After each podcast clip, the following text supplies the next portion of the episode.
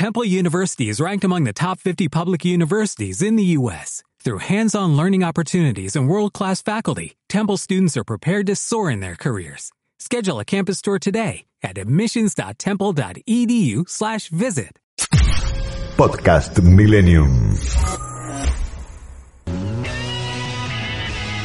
Acá y allá, con Andrés Repeto, un programa para reflexionar sobre la actualidad global. El mundo es un espejo en el que podemos mirarnos para comprender que lo que parece lejano está conectado con nuestra realidad. Análisis, entrevistas y la compañía para estar conectados, pero también comunicados. Todos los domingos de 8 a 9 de la mañana en FM Milenio. Porque lo que sucede acá también se vive allá.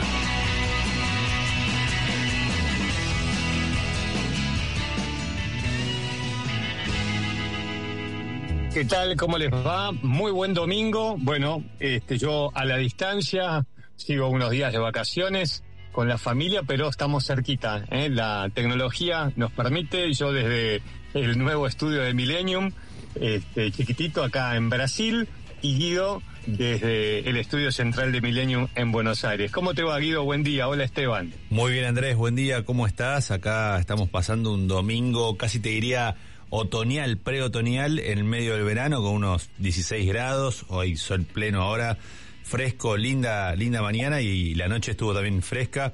Así que esperamos que vos estés estás teniendo un mejor clima que lo que teníamos días atrás, ¿no?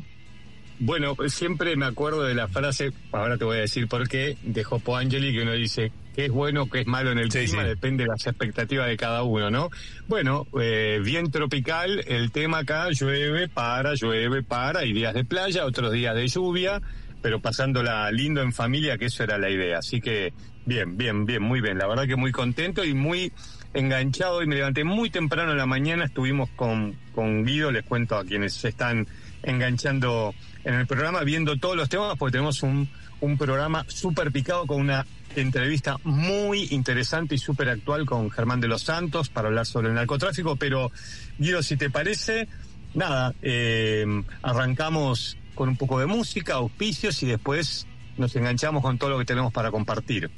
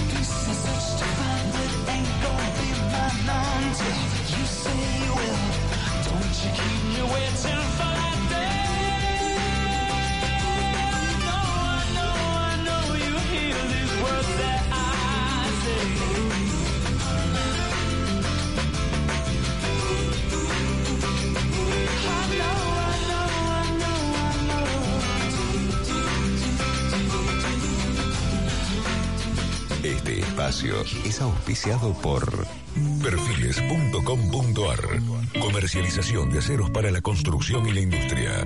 Perfiles.com.ar Cacique Desarrollos, el proyecto que buscas, el profesionalismo que querés. www.caciquedesarrollos.com El mundo es un espejo en el que podemos mirarnos para comprender que lo que parece lejano está conectado con nuestra realidad. Acá y allá. Con Andrés Repeto en FM Millennium. Bueno, nunca más, este, o nunca tanto, bueno, no sé la expresión, pero acá y allá está cada vez más conectado. Eso quería compartir con ustedes. Eh, Guido, ¿cómo sigue el domingo para los que se están enganchando recién en acá y allá, que es esta propuesta de información, música, análisis, entrevistas, reflexiones?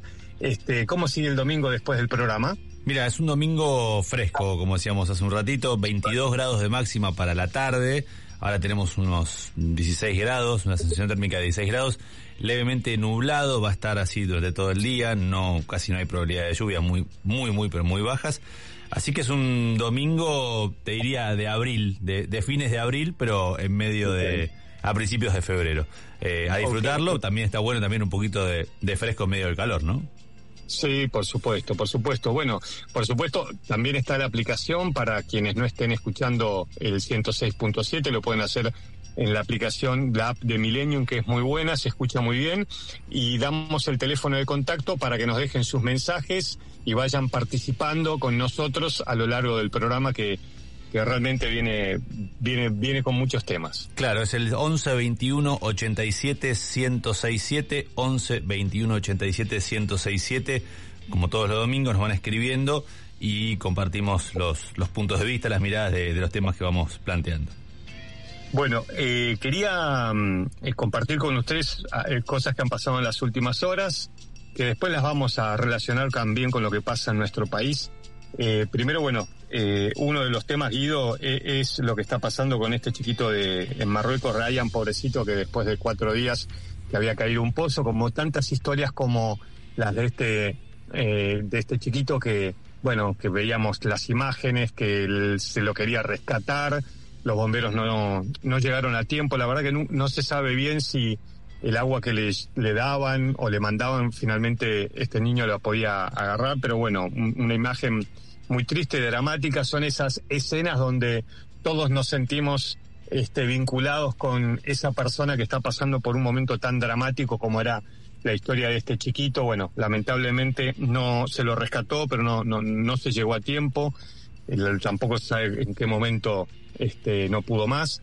Así que es uno de los temas de, de, los diarios, más allá de que fue el sábado, bueno, se siguen dando detalles de, de el rescate que lamentablemente no, no terminó bien. Eh, quería compartir con vos y con ustedes algo que venimos hablando hace bastante tiempo, tiene que ver con las fiestitas de eh, Boris Johnson, uh -huh. las fiestas eh, en el 10 del Downing Street, la residencia oficial, las fiestas en en momentos de pandemia, ¿no? Este, cuando el propio primer ministro le decía a los británicos que tenían que estar encerrados este, y cumpliendo este, aislamiento obligatorio, bueno, no hizo una, sino hizo varias fiestas. Acá, si bien esto ya lo comentamos, digo, la verdad que nos sirve, ¿no? Por eso les decía, nunca antes el tema de la acá y allá, con esta propuesta del programa de tratar de ver lo que pasa allá, con lo que nos sucede a nosotros en nuestro país, este, este espejo eh, realmente porque eh, en Gran Bretaña hoy lo que puede llegar a pasar es que Boris Johnson tenga que renunciar por no una, sino varias fiestas. Vos sabés que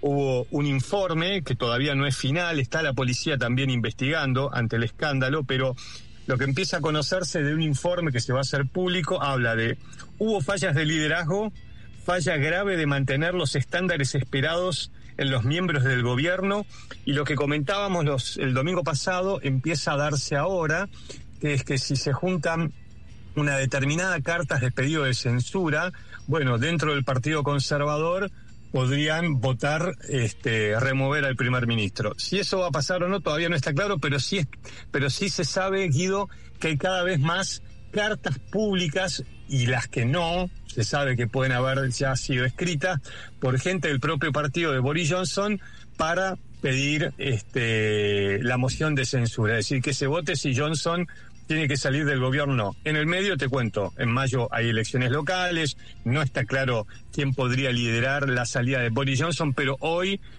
algunos medios británicos eh, están hablando sobre esto, ¿no? La cantidad de cartas por este desempeño y esta falta de liderazgo y esta investigación que está en marcha por las fiestas que Boris Johnson hizo en su residencia cuando le pedía a la gente que se quede en su casa este, confinada. Con lo cual, bueno, nada, lo que veremos si esto termina en la renuncia o la salida de, de Boris Johnson, pero sabemos lo que no pasa por ahora en la Argentina y sí lo que pasa en Gran Bretaña con este tema. Y lo quería unir con algo que te comenté hoy temprano antes de que arranquemos el programa.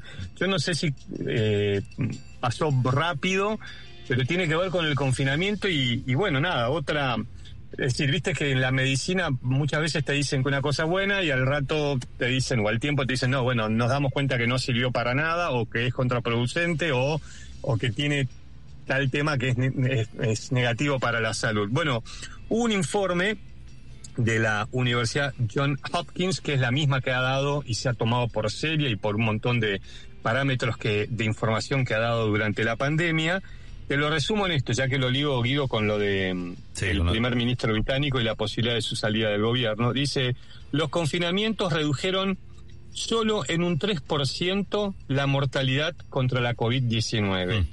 Poco o ningún efecto en la salud pública, dice el informe de Job- oh, eh, Job- eh, John Hopkins. Te leo así títulos nomás, ¿no? Eh, estas estrategias están mal fundamentadas. Bueno, nada, Bien. Bueno, es cierto que con el diario del lunes es, eh, eh, o uno lo puede analizar. eh, también eh, nos ponemos en el lugar, en, en el momento de, de- de ciertas autoridades, es decir, cuando tenés el avance de una pandemia como tal, quizá en ese momento fue la mejor decisión. Pero es cierto que fíjate que casi ningún gobierno lo está tomando ahora, ¿no? Porque eh, ya con la tercera o cuarta ola, ya no, encu- no sé en cuánto estamos, no hay confinamientos como los primeros. Claro, bueno, muchos países en Europa empiezan a levantar medidas. No, yo digo, por supuesto que esto es con el diario del viernes, no con el diario del lunes. Pero bueno, nada, con lo que ha costado este, el tema del confinamiento. eh, habla en, en el informe, cuando lo detalla un poco más, dice, bueno, en el tema de los bares sí es importante, pero también habla de lo negativo de haber metido gente que tenía que hacer cuarentena, que estaba con COVID, en el seno familiar, que eso al final generaba más contagios. Bueno, todos los... Lo, lo, lo, lo lapidario de lo negativo del aislamiento. Bueno, claro, te lo dicen dos años después de la pandemia. Y hablando de lo que vos me decís, no me quiero olvidar, hay un artículo interesante hoy en el New York Times que habla de aprendamos de la pandemia en el 2018. En el 2018 murieron 50 millones de personas por una pandemia en el mundo. En el 19 se la dio por terminada. La gente ya estaba cansada, estaba harta del tema de estar tanto tiempo con la pandemia. Y hablan de un rebrote por unas nuevas cepas que hubo en el eh, 1920 que no tuvo tanta prensa, que quedó olvidada en la historia. Entonces en el artículo dicen, bueno, ahora que estamos hablando que esto va terminando, ojo, aprendamos, vayamos con cautela. Nada, un artículo interesante que se traduce en el teléfono rápidamente al español, digo, para quienes lo quieran leer en detalle, que va con este, lo que estábamos comentando. Eh, otro de los temas globales que después te pido que eh, lo unamos con lo que está pasando en el país, eh, tiene que ver con un informe que es parte de la guerra que ya está en marcha en Europa con el tema de Ucrania, que lo venimos hablando hace, no sé, dos meses, no sé cuánto ya, pero eh, cuando dicen fuentes de inteligencia de Estados Unidos le revelaron a la agencia de noticias Reuters, bueno, si lo, revelaron es porque quieren que nos enteremos y es parte de la guerra de información real o de la guerra del miedo. El miedo es un arma tan poderosa como los misiles y como los tanques, pero la información que están dando diferentes medios en el mundo en estas horas con respecto a ese tema de la posibilidad de un conflicto militar, hablan que eh, las cuestiones climáticas le posibilitarían a eh, Rusia movilizar eh, equipamiento pesado a partir del 15 de febrero por el tema del hielo y de bueno, las temperaturas en, en esa región del mundo.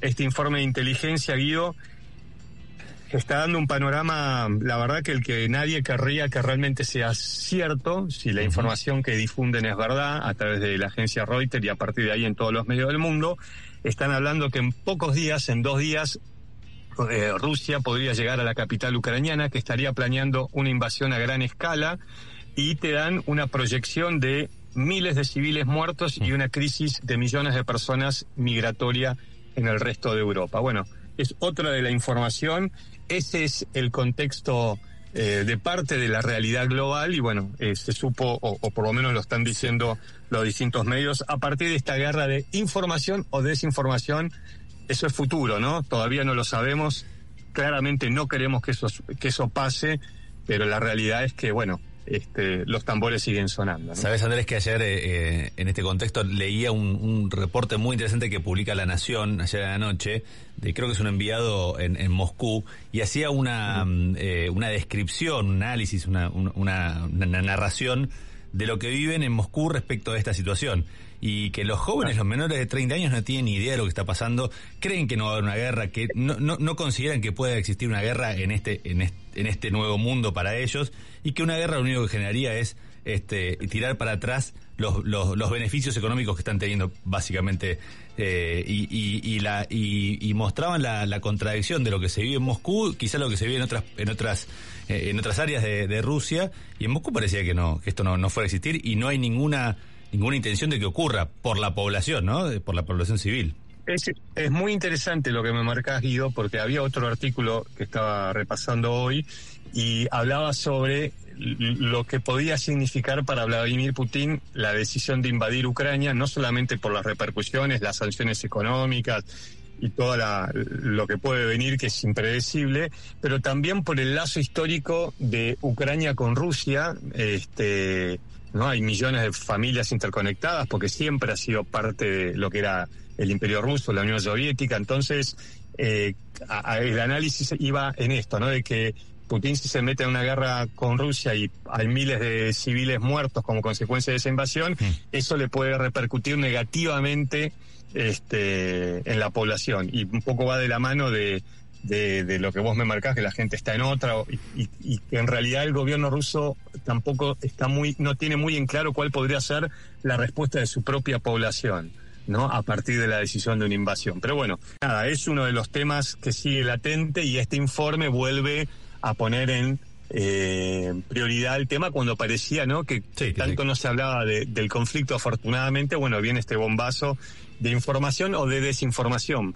Veremos cuál es la verdad, ¿no? Sobre esto. En este contexto, eh, el presidente argentino Alberto Fernández eh, lo dijimos la semana pasada, bueno, había iniciado su, su, recorrida, su gira por, por Rusia y por China, ya pasó por Rusia, ahora está en China con, con, con novedades importantes en las últimas horas, y cuando estuvo en Rusia eh, dijo una, una frase públicamente que al menos generó polémica en todo el mundo de las relaciones internacionales y, y, y diplomáticas, ¿no? Dijo que en este contexto, digamos, de posible guerra entre Rusia eh, y, y, Europa, dijo que, que le gustaría que que, que, Argentina fuera la puerta de entrada de Rusia en América Latina.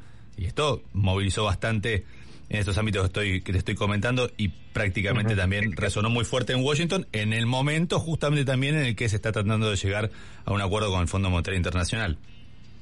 Bueno, sí, claramente. Yo te diría que ya hay una puerta eh, que es Venezuela para Rusia, de hecho ya lo fue, ¿no? Así que yo siempre digo, ¿no? Que los países tienen que eh, comerciar con la mayor cantidad y tener relaciones diplomáticas con la mayor cantidad de mm, países posibles.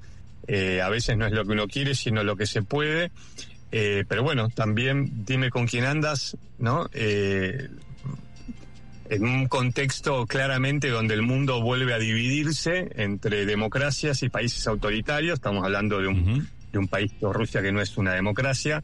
Este, China, por supuesto, que tampoco lo es y en un momento de un contexto donde se vuelve a, a partir el mundo este, y los poderosos de ese mundo, ¿estás conmigo o no estás conmigo? Sí, sí. Bueno, eh, veremos del lado que uno se para eh, en este mundo por negocios o por o por este o por lo que uno cree que es lo correcto este ahí verán vendrán las consecuencias eh, en medio de, de esta gira en un momento muy este, complejo, ¿no? Porque vos estás yendo a visitar a países que para los que son socios o también te tienen que aprobar este, préstamos que también han sido muy mal para el país, porque eso hay que decirlo, ¿no? En vez de invertirlo en rutas y eso, lo han invertido en, que el dólar no se dispare y después siempre se sigue disparando. bueno, este, está la visita a China con una promesa de inversiones, esto también es en las últimas horas,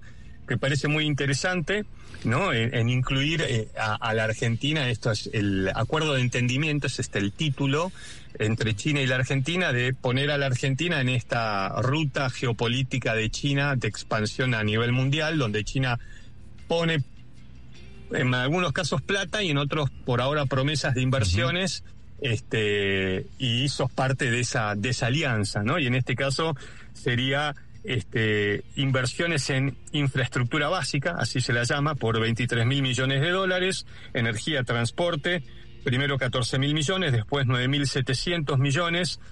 Bueno, si viene o no viene, no lo sé. Ya hubo alguna vez una, un anuncio de inversión con China que al final no vino, pero todo esto también se da en un contexto eh, global determinado. Mira, con, eh, la adhesión argentina a, la nueva ruta de la seda, ya son 145 países los que firmaron el memorándum para, para, adherirse y, para sumarse a la estrategia de, China de expandirse como potencia. Así que no es menor, obviamente que uno ve las, las inversiones posibles que pueden llegar a venir para Argentina son realmente importantes y además de los 23 mil millones de dólares se habla de una renovación del, del swap. Recordás que es este acuerdo de los bancos centrales chino eh, y argentino para dotarle, de, digamos, de, reservas al Banco Central argentino y que pueda mejorar las relaciones comerciales con, con China.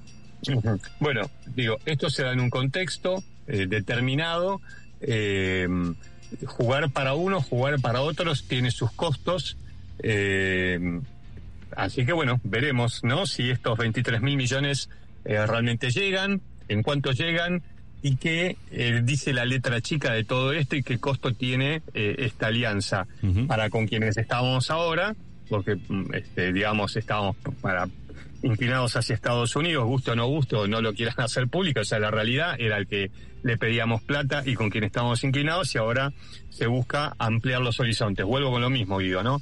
Siempre hay que tratar de tener eh, la mayor cantidad de relaciones diplomáticas y comerciales posibles, tenerlos en una balanza, ¿no? No depender todo de una misma, de, un mismo lugar. Lamentablemente, eh, nuestra espalda como país ha hecho que cada vez dependamos siempre de una persona, eh, o de un país, quiero decir, ¿no? O de, un, de una alianza estratégica. No hemos ramificado esa situación y creo que eso también nos sigue haciendo este, dependientes. Bueno, ahora esta historia, esta gira, eh, la pregunta que yo me hago es, cuando vuelva, ¿alguien va a patear el tablero también por estos acuerdos? Porque hubo un acuerdo con el fondo y la pregunta que uno se hace también, o que me hago yo, es, bueno, ¿qué, gobierno lo sustenta? bueno. ¿O qué gobierno va a sustentar esto? ¿El de Alberto, el de Cristina? O sea, también pasa eso, ¿no? Vendrán y todos aplaudirán esta, esta, este intento de, acercamiento con China. Veremos. Eh, si te parece, Andrés, mira, ya se nos pasó casi la mitad de la mañana, ya son las 8 y 25.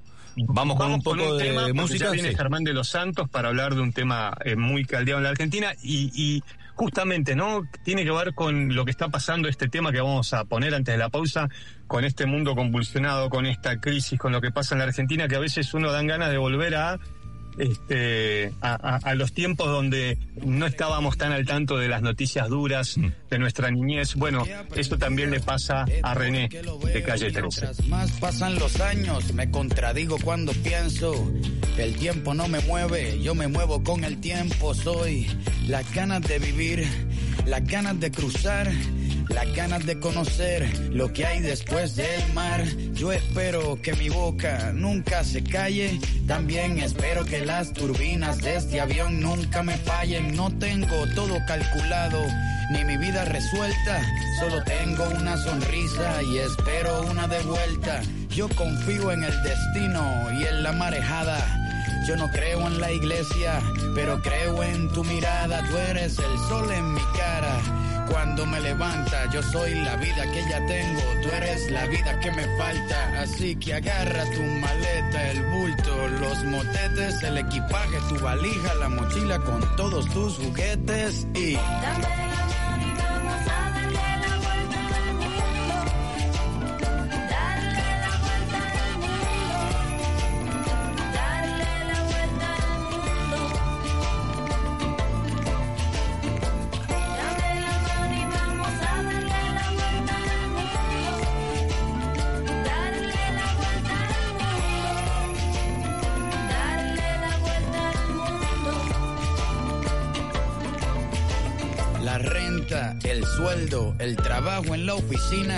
Lo cambié por las estrellas y por huertos de harina. Me escapé de la rutina para pilotear mi viaje, porque el cubo en el que vivía se convirtió en paisaje. Yo era un objeto esperando hacer ceniza. Un día decidí hacerle caso a la brisa, a irme resbalando detrás de tu camisa. No me convenció nadie, me convenció tu sonrisa y me fui tras de ti persiguiendo mi instinto. Si quieres cambio verdadero, pues camina distinto. Voy a escaparme hasta la constelación más cercana. La suerte es mi oxígeno, tus ojos son mi ventana. Quiero correr por siete lagos en un mismo día, sentir encima de mis muslos el clima de tus nalgas frías. Llegar al tope de la sierra, abrazarme con las nubes, sumergirme bajo el agua y ver cómo las burbujas suben y...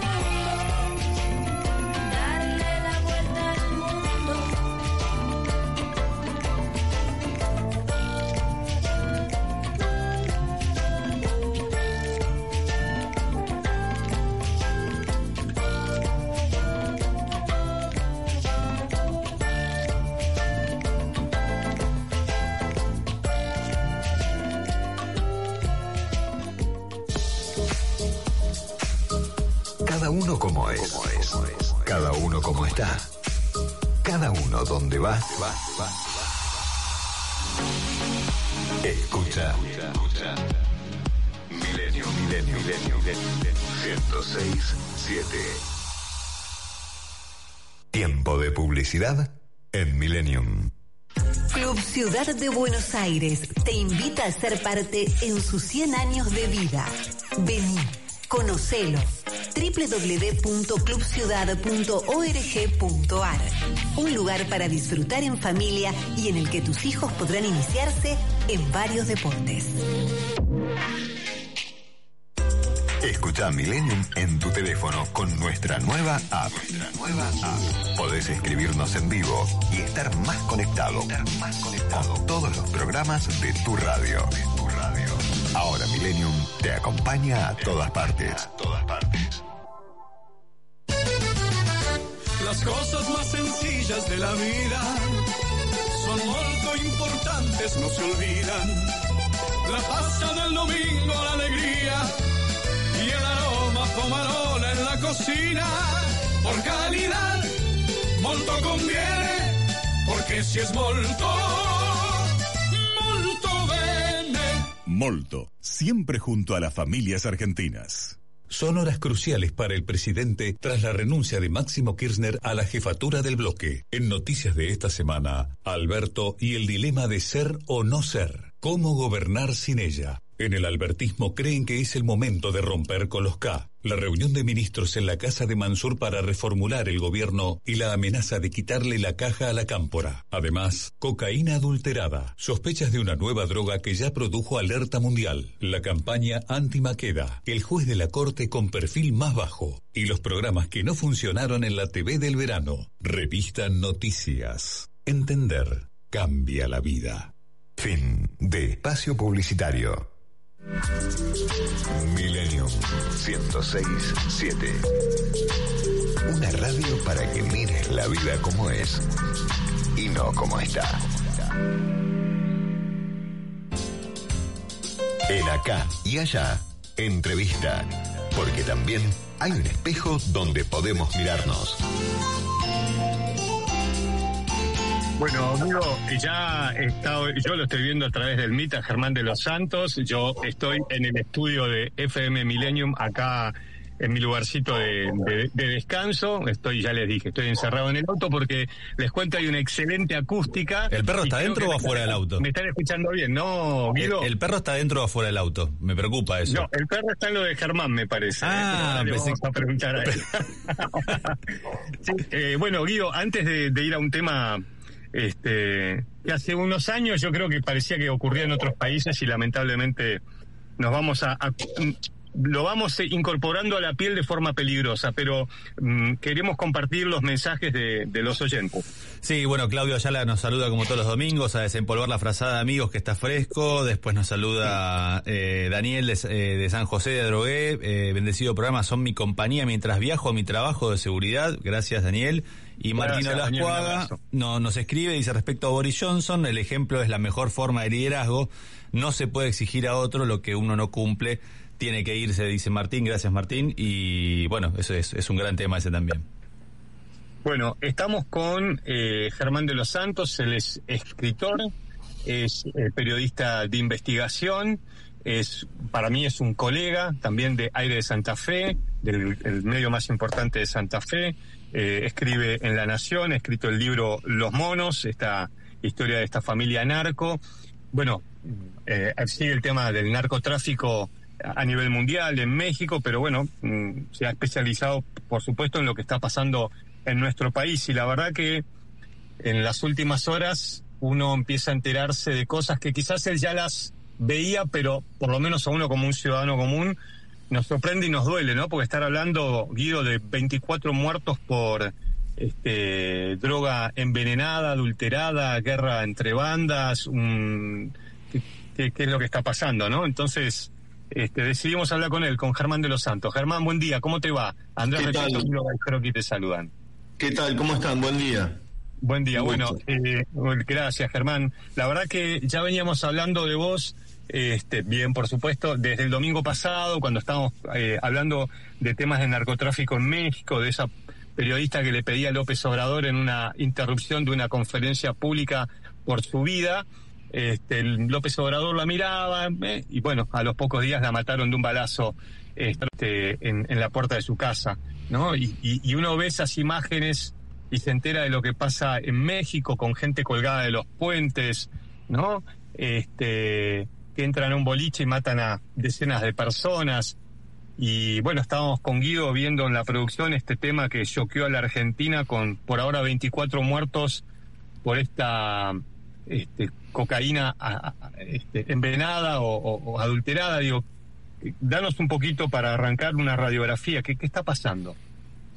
Sí, eh, como que esto quedó, me parece, de manifiesto, sobre todo lo de la provincia de Buenos Aires, lo de Puerta 8, en, San Martín, por, por esta tragedia que ocurrió con, con estos 24 personas que murieron después de consumir una droga que no está claro cuál es. Eh, porque se habla de cocaína adulterada, pero eh, el análisis que se hizo y la pericia en el laboratorio de La Plata no pudo determinar eh, qué sustancia es la que consumieron. Se sospecha que mm. puede ser un derivado de fentanilo, que es una, un analgésico muy fuerte, incluso mucho más poderoso que la morfina y 30 veces más eh, poderoso también que la heroína y que eh, se sospecha que puede haber sido esto. Con lo cual estamos hablando, eh, y eso me lo advertía un perito colombiano que estuvo en Argentina hace unos años, que él, él decía, cuando, cuando en América Latina entre en los sectores populares la droga sintética va a ser estragos. Hmm.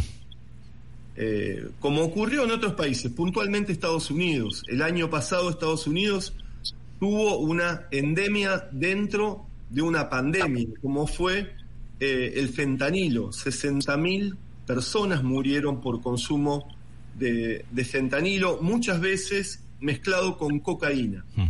Eh, y esto es un- una sustancia que ya se está, se produce en América Latina, puntualmente México, los carteles de droga mexicanos, como los Zetas que se dedicaban a producir heroína, han incorporado esta sustancia que es altamente adictiva eh, y genera eh, lo que se llama la muerte blanca. Eh, gente que muere eh, muy rápidamente y eh, con, con, digamos, tratamientos que son muy difíciles para contrarrestar ese estado eh, que provocan estas sustancias.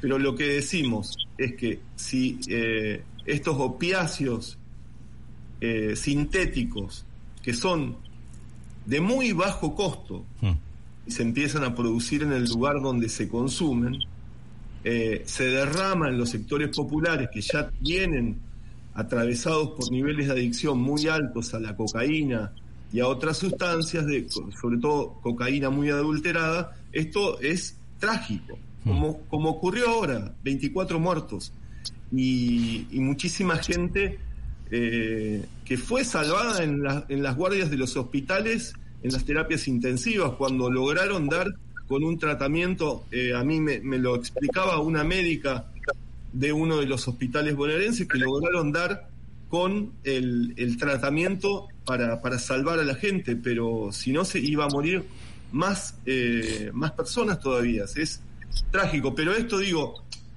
esta cuestión eh, hizo también eh, o dejó eh, de manifiesto el problema del narcotráfico y de la cocaína también en la provincia de Buenos Aires, que parecía un problema reducido solo a Rosario, porque está marcado por la violencia. Bueno, en, en el conurbano bonaerense también eh, interactúan los mismos factores que en Rosario. Germán, Va- son lideradas desde las cárceles, policías eh, totalmente corruptos que son los que eh, garantizan que esa droga se mueva y eh, sectores populares que sobre todo viven en, en villas en la extrema pobreza donde se maneja un negocio millonario. Germán, buen día, Guido, te saluda, ¿cómo estás? Eh, vos sabés que a eso quería ir un poco a, a- a lo, a lo estructural, a lo eh, macro, ¿no? Vos seguís desde hace años esta problemática eh, y tenés, como vos bien lo, lo explicás, por un lado el lado obviamente del consumo de los sectores populares, eh, el- la organización de, de las bandas y la connivencia con la política y la policía. Si vos hicieras una mirada retrospectiva de los últimos 10, 15 años, ahora estaba justo eh, ayer eh, revisando la, la biblioteca, encontraba el libro de Cecilia González, Narcosur, La sombra del narcotráfico mexicano en la Argentina también, que cuenta cómo se va metiendo el, narcotráfico eh, mexicano en el país. Digamos, si vos ves los últimos 10 años, obviamente ves un avance, pero ¿hasta qué punto ves ese avance? ¿Estamos crees o por lo que hablas con autoridades, con, peritos, con, autoridades judiciales, ¿estamos con posibilidad de, dar una vuelta a esto o está cada vez más complicado? No, el, el- el tema está cada vez más complicado porque las políticas, sobre todo estatales, en estos últimos 10, 15 años, como vos apuntabas, eh, no han logrado frenar el fenómeno, sino todo lo contrario. Eh, sobre todo eh, hablando de una protección estatal, fundamentalmente de la mano de las fuerzas policiales. En los lugares donde, donde vemos focos donde el narcotráfico se ha expandido eh, durante los últimos años con mayor ímpetu es en las principales ciudades de la Argentina, fundamentalmente el, Gran Rosario y eh, el, el AMBA en, en Buenos Aires. Y ahí se mezcla, hay un montón de factores que también eh, interactúan, que es ciudades cada vez más pobres, con, una, con periferias eh, mucho más grandes, más del 50% de la pobreza, y una economía ilegal eh, que a la que no se la puede empardar ni siquiera con eh, asistencia estatal. Entonces, la combinación de, de todos esos factores es un combo casi eh, inatajable. Sí, porque hoy, hoy el narcotráfico le termina dando... Argentina también tiene una eh, extensión de frontera muy fuerte con dos jugadores muy grandes a nivel del narcotráfico en Sudamérica. Bolivia, por un lado, que es eh, uno de los principales productores de cocaína de Sudamérica, y Paraguay, por el otro, que Paraguay de ser un productor histórico de marihuana está reconvirtiéndose a un nodo logístico de cocaína, con lo cual ahí tenemos no solo las fronteras terrestres, sino también una hidrovía mm, que nos, nos, nos, nos, nos acerca muchísimo a todo ese factor caliente de, de, de, Sudamérica. De la cual Rosario en esa hidrovía es, una, es un, un nodo principal. Eh, vos hablabas de, de, de, las economías informales y lo que genera el narcotráfico. Ayer también creo que era en La Nación que había publicado una nota muy profunda, muy interesante, que hablaba con los vecinos de San Martín, en Puerta 8, que, que para quienes no lo conocen está a 15 eh, cuadras de General Paz y a 20 cuadras de barrios como Villa Porredón, Villa Urquiza, o sea, barrios muy pujantes de la capital federal, y vos ves que parecían que fueran dos universos totalmente contrapuestos, y habla de cómo llega el narcotráfico a las familias eh, trabajadoras, de quizá madres con varios hijos que le piden, bueno, ahora cuídame este paquetito que después vengo, y después terminan cooptando de una manera que ya no pueden salir. Es, eh, eh, es alarmante eso, ¿no? Claro, mira, acá, acá en Rosario yo lo he reflejado muchas veces. Eh, cómo, cómo eh, se ve ese fenómeno, sobre todo en los barrios. El, el muchacho, el, que labura, el, que, por ejemplo, es albañil, es considerado un gil. Claro. así se lo llama gil. Eh, porque a quién, a muchos de, los, de estos pibes, ¿a quién, a quién aspiran ser? El que, se, el que anda en el auto de alta gama nuevo, con una pistola 9 milímetros en la cintura, eh, y es el, el emprendedor exitoso del barrio.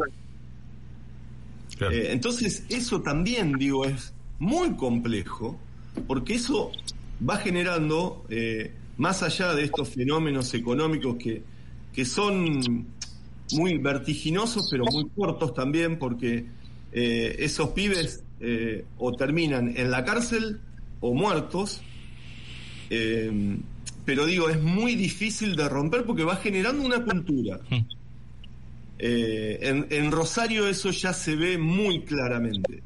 Y, quedó expuesto, por ejemplo, en este casamiento llamado boda narco que se hizo el sábado pasado y que terminó en un triple crimen. Como estos, estos, estos muchachos jóvenes eh, que surgieron de barrios muy populares, se convirtieron en, podríamos decir, eh, ricos. Gente eh, de mucha plata. El, Iván Jiménez, al que mataron, junto con su mujer y su bebita de un año y medio, estaba en un auto de 60 mil dólares.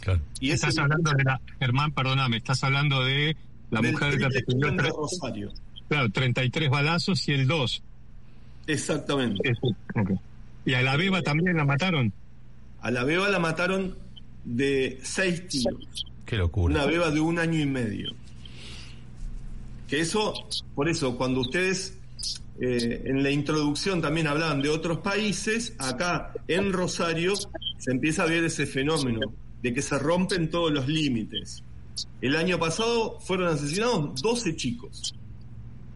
O sea, que el sicario va entra a una casa, encuentra a la madre con el hijo y, y no tienen ningún problema en matarlos a todos. Eso es una, digamos, un escenario como novedoso en la Argentina. Es decir, se rompieron todos los límites. No interesa si hay chicos, si hay mujeres embarazadas. Por ejemplo, hace tres semanas mataron a una a una chica embarazada.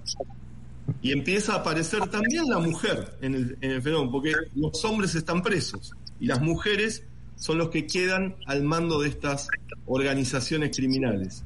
Pero digo, para resumir, lo de mm, esta boda narco año, la semana pasada en Rosario y cómo termina, como que te, te hace em, ver el, el, el, fenómeno mucho más elevado, digamos. ¿A, dónde llega eso, esos pibes que estaban, por ejemplo, en la provincia de Buenos Aires, en Puerta 8, a qué quieren aspirar? Hmm.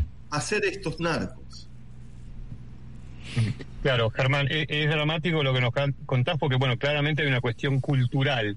Entonces el problema es muchísimo mayor de lo que se cree. La verdad es que cuando yo escuchaba cómo se peleaban los encargados de seguridad, nación y provincia, eh, y le tiraban are, eh, tierra a los que habían estado antes. Digo, en vez de entre todos ver cómo solucionar, estoy hablando de la pelea de Bernie con Fernández, cómo le pegaban después al, a Ritondo. Eh, digo, me llama la atención esa falta de coordinación. Bueno, en realidad no me llama la atención, pero duele, ¿no? Y por otro lado, te hago una pregunta. Pues estamos, estamos hablando y miramos cada vez más cerca a esos cadáveres colgando en los puentes en Ciudad de México, ¿no? Como parte de la violencia narco. Si esto fue un ajuste entre bandas, ahora vos me vas a responder si fue eso o no. Si fue un ajuste entre bandas y alguien decidió, como se ha visto en películas o pasa en México o en otros países, envenenar la droga para embarrarle la cancha a otra y murieron 24 personas, ¿Qué diferencia hay entre eso y que entren a un local y maten a 24 personas? ¿Se entiende a dónde voy? Sí, sí, sí. Eh, yo eh, descreo de esa versión de, de un ajuste a través de mm. eh, envenenar, entre comillas, una cocaína. Uno no, no quiere más consumidores, sino menos. Mm. O sea, no, nadie va a envenenar lo que vende. Eso es, es, muy, es muy difícil. Y ni siquiera como, varios actores en esto coinciden con esa mirada, digamos. Es al principio como que apareció, pero, pero como que fue perdiendo peso. Okay. Hay algo ahí que, que, que también aparece, eh, Andrés y, Guido, que a mí me llama que mucho la atención, que es incluso en varias crónicas eh, de, de, gente que estuvo en, en Puerta 8, los vecinos hablan de la policía y como un actor central, que iba, pasaba todas las semanas a juntar lo que llaman la bolsa, la bolsa de, recaudación, eh, que era la coima semanal para la propia policía. Y ahí el tema aflora por una tragedia de, intoxicación masiva, pero no con un, por un enfrentamiento con la policía. Digamos, no estamos hablando de que hay 24 muertos por un enfrentamiento a tiros sino que hay 24 eh, personas que murieron intoxicadas. Eh, hay ahí algo que también me parece que después que, pase esta conmoción, empezar a ver, o sea, hay, una protección del propio Estado para que se venda eh, droga en ese barrio y en todos. Digo, y ahí lo, lo separa del fenómeno de Rosario que veníamos hablando antes, donde cómo aflora el fenómeno del narcotráfico, a través de la violencia, de los muertos, eh, que se enfrentan a tiros entre bandas. Pero digo, la policía tampoco se enfrenta a tiros. Eh, eso te iba, a marcar, tampoco no ves, no ves enfrentamiento, digamos, uno no, no, está avalando el enfrentamiento a tiros ni la muerte de ninguno de los dos eh, aspectos, digo, pero, pero no ves la, no ves la, la presencia policial en, en, en, ninguno de los dos casos. De hecho, lo que no ves. De que la policía tiene que matar gente. Todo lo contrario. Lo que estoy diciendo es que lo que aparece en la escena, digamos, gente que. Eh, policías que pasan a. O sea que esto no puede existir sin una connivencia muy fuerte por parte del Estado. Ayer, Germán, en estas crónicas que vos. Y de, y de vinculaciones políticas también. En las crónicas que vos marcás de Puerta 8, los vecinos hablan de los narcopolicías y coincide en esto que, estás planteando vos. Dice, bueno, ahora está todas las cámaras puestas acá, todo el, foco puesto en el barrio. Esto tres, cuatro días, cuando deje de ser noticia, la policía que hoy está en la Avenida Constituyentes eh, tratando de limpiar la zona, desaparece y no va a estar más y, volvemos a lo mismo, ¿no? Exactamente, eso, eso es lo que, por eso me, me parece que cuando existen estos fenómenos es porque hay una, el narcotráfico no puede existir sin connivencia, mm. porque es una actividad clandestina que necesita de, de, estos sectores para poder funcionar. Eh, uno de ellos acá es un rol clave tiene la policía, pero digo, en, la provincia de Buenos Aires el fenómeno del narcotráfico no estaba eh, en la escena pública en forma permanente como un problema, porque hay menos violencia que en otros lugares. ¿Por qué hay menos violencia? Porque hay también una articulación de la propia policía para, para mantener esto calmo, que se rompe con una intoxicación masiva. Mm. Pero lo que quería decir para cerrar el concepto anterior, no con un enfrentamiento con las fuerzas policiales, con un combate contra el narcotráfico como se da en otros lados. Claro, claramente. Eh, Germán, eh, por eso vuelvo con lo mismo, mm, me llama la atención que se estén peleando entre las autoridades en vez de beber, es como si esto tratara de tapar, eh, este,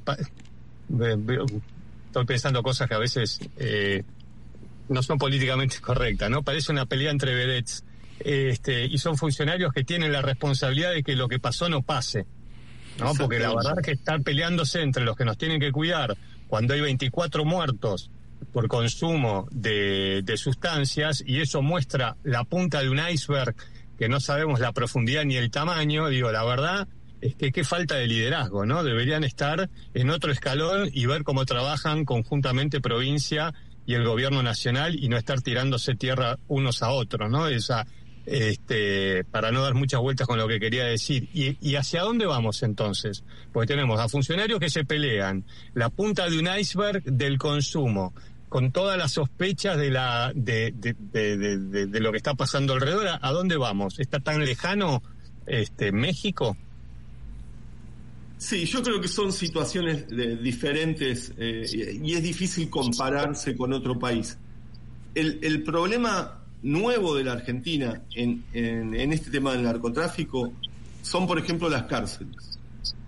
Más allá de los niveles de consumo, de los niveles de organizaciones que manejan algunos barrios, pero hoy eh, el control de muchas de estas bandas está ejercido desde las cárceles. Eh, como, como en Brasil, con el primer comando de la capital y, claro, ahí con esto. Es, esos fenómenos nuevos lo advirtieron eh, varios fiscales federales cuando en la cárcel de Marcos Paz, en la provincia de Buenos Aires, hicieron como el año pasado como una especie de seleccionado narco a nivel nacional.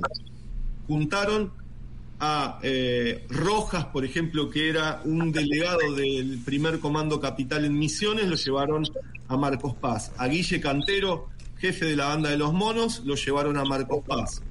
Eh, un peruano que se llama Julio Rodríguez Gantón, Grantón también a Marcos Paz, que es algo bastante delicado.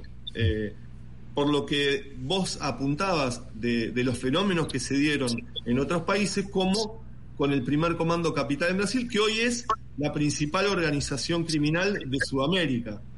Y ah, lo que se ve es que desde las cárceles eh, no se corta, no se cortan esos lineamientos hacia las organizaciones históricas, sino todo lo contrario. Eh, al, líder de los monos le secuestran dos teléfonos fijos dentro de su calabozo.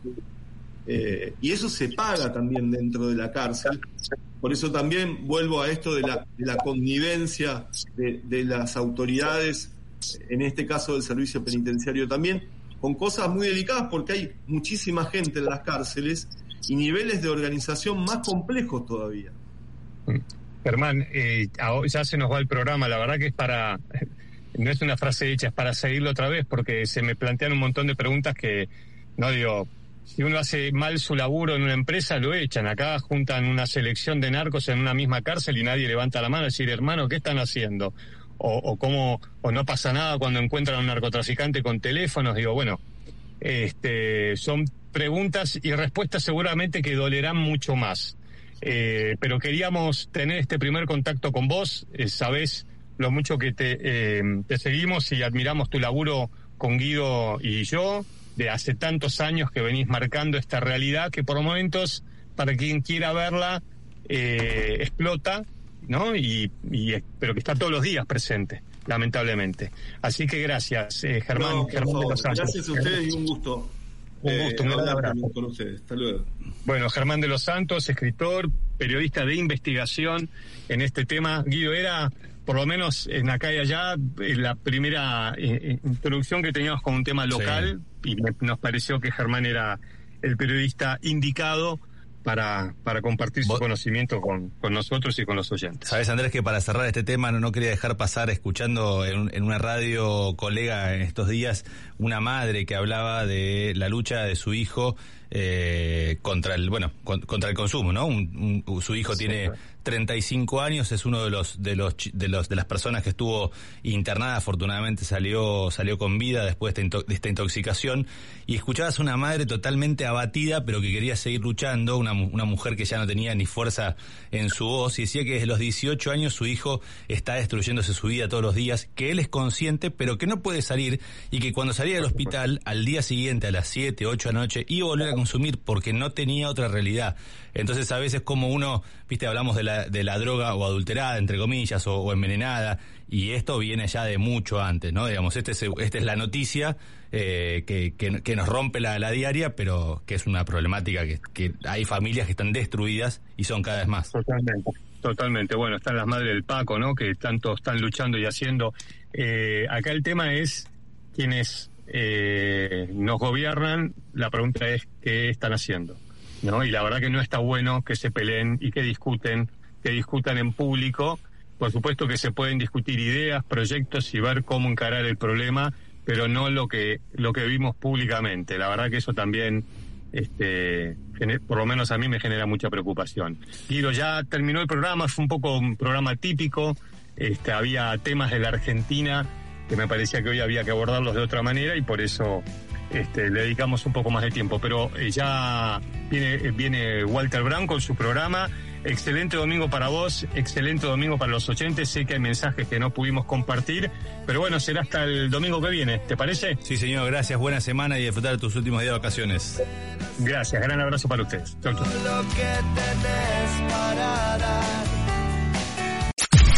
Podcast Millennium. What if you could have a career where the opportunities are as vast as our nation, where it's not about mission statements, but a shared mission? At U.S. Customs and Border Protection, we go beyond to protect more than borders, from ship to shore, air to ground, cities to local communities. CBP agents and officers are keeping people safe. Join U.S. Customs and Border Protection and go beyond for something far greater than yourself. Learn more at cbp.gov/careers.